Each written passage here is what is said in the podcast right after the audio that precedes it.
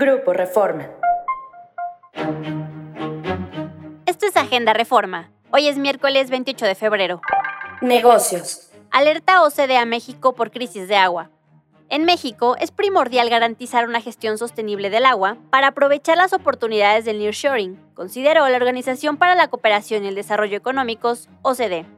La gestión sostenible del agua también debería ser un elemento clave de la estrategia de adaptación al cambio climático de México, indicó el organismo en el Estudio Económico de México 2024 presentado ayer.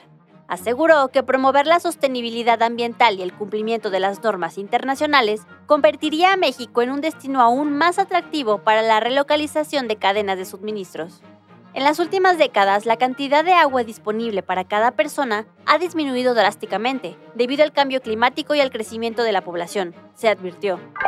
Nacional. Logra Morena descuento a lluvia de espectaculares.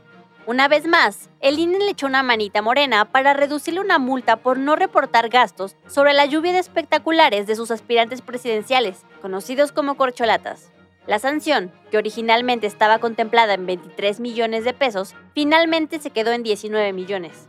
Al momento en que las corcholatas invadieron con anuncios distintas ciudades del país, una cuantificación de reforma consideró que el gasto mínimo por anuncios era de 65 millones de pesos.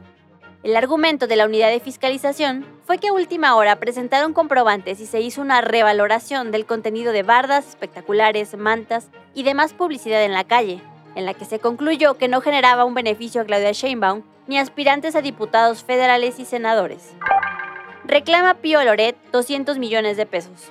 Pío López Obrador sostuvo ayer un careo judicial con el periodista Carlos Loret de Mola por haberlo exhibido recibiendo dinero por parte de David León, ex colaborador de AMLO.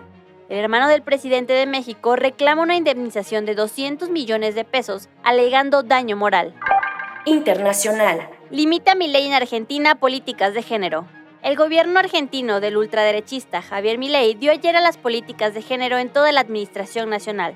El gobierno iniciará actuaciones para prohibir el lenguaje inclusivo y la perspectiva de género en toda la administración pública nacional, dijo el portavoz presidencial Manuel Adorni, esto fue Agenda Reforma. Encuentra toda la información en la descripción y en reforma.com. Síguenos en las diferentes plataformas de Grupo Reforma.